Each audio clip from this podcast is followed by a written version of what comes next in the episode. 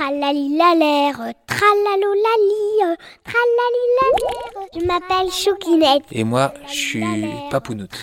Ouais. Papounoute et Choukinette Ouais. Ok, ça marche. Notre plan est simple. De raconter des histoires à tous les enfants de la France. Tralalilalère, tralalolali. Il était une fois une grande navigatrice. Elle avait commencé comme matelote sur différents équipages et elle parcourait le monde à la recherche des plus grands dangers que l'on pouvait vivre lorsque l'on était sur un bateau. Elle avait affronté les vents hurlants de toutes les mers, les vagues les plus hautes des océans les plus profonds.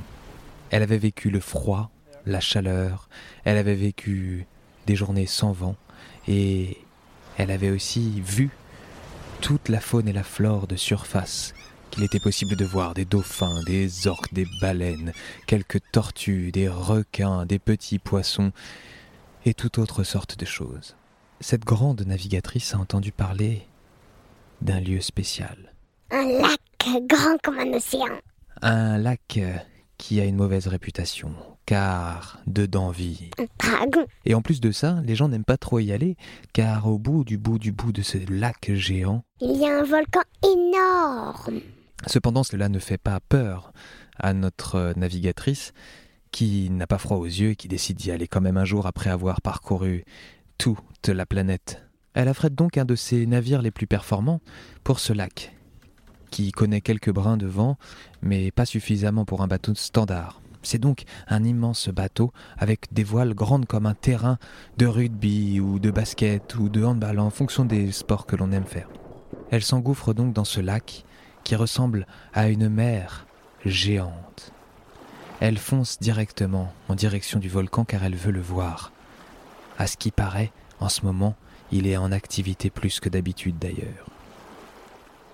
Elle arrive d'ailleurs après quelques jours de navigation.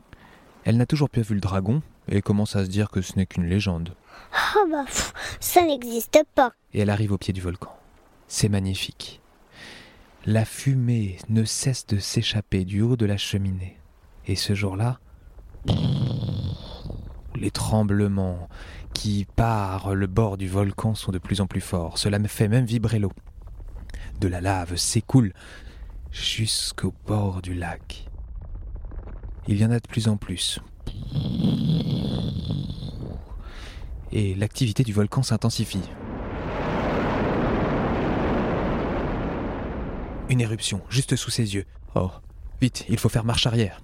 Elle tend les voiles, elle hisse la plus haute. Et tente de prendre le vent, mais pas de chance. Des jets de lave géants et des grosses gouttes de lave géantes s'échappent de la cheminée du volcan et commencent à plonger sur elle et son bateau.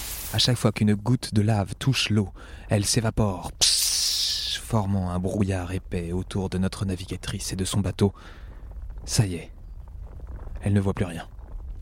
Et pas de chance, Et une de gouttes de là va toucher l'avant du bateau. ça fait un trou, un gros trou.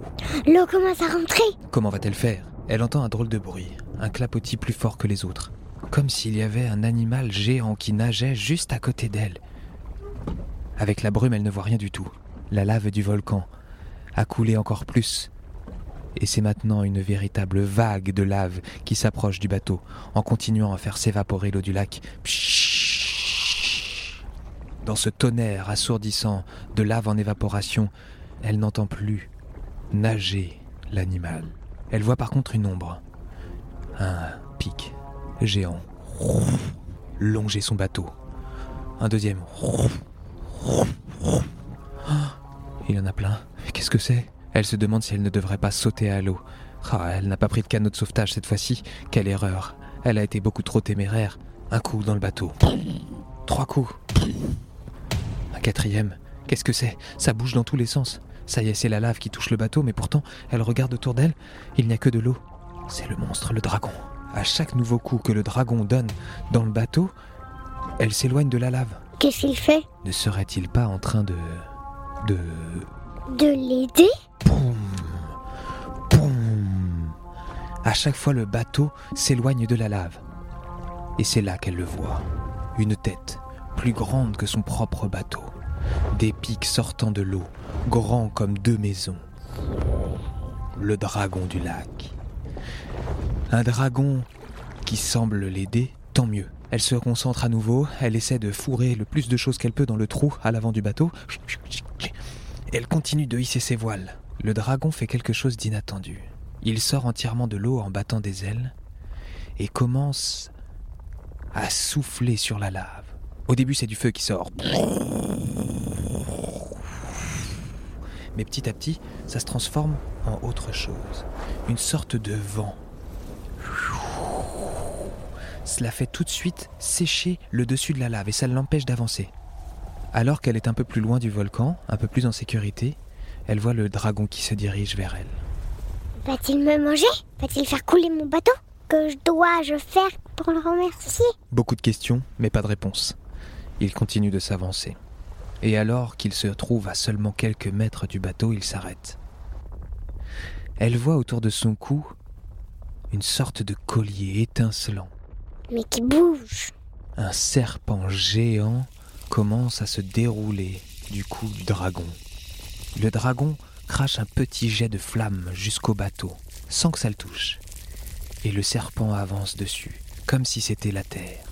Le serpent monte délicatement sur le pont du bateau. Monte sa tête juste à hauteur de notre navigatrice et la regarde. Puis regarde le dragon. L'eau commence à entrer vraiment partout. Elle en a jusqu'aux chevilles. On dirait qu'il l'invite à sortir du bateau et à aller vers le dragon.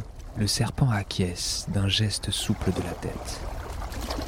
Alors elle se met au bord de l'eau et lui dit Tu veux que je te suive? Le serpent descend et retourne sur son tapis de flammes.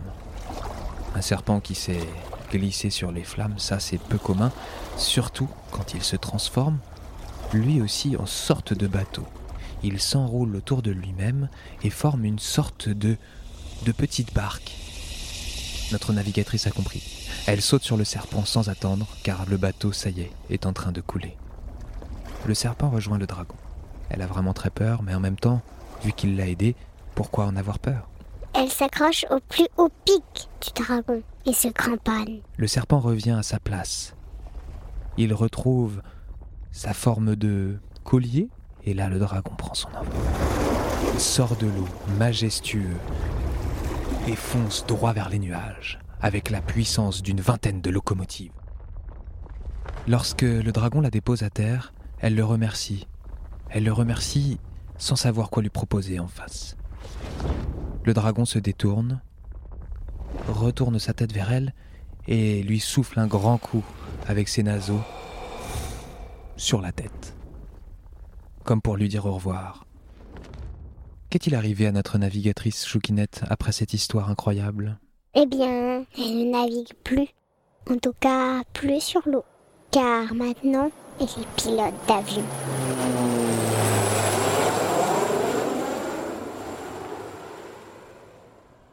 Tralali la l'air, tralalo la tati tati tati ta terre.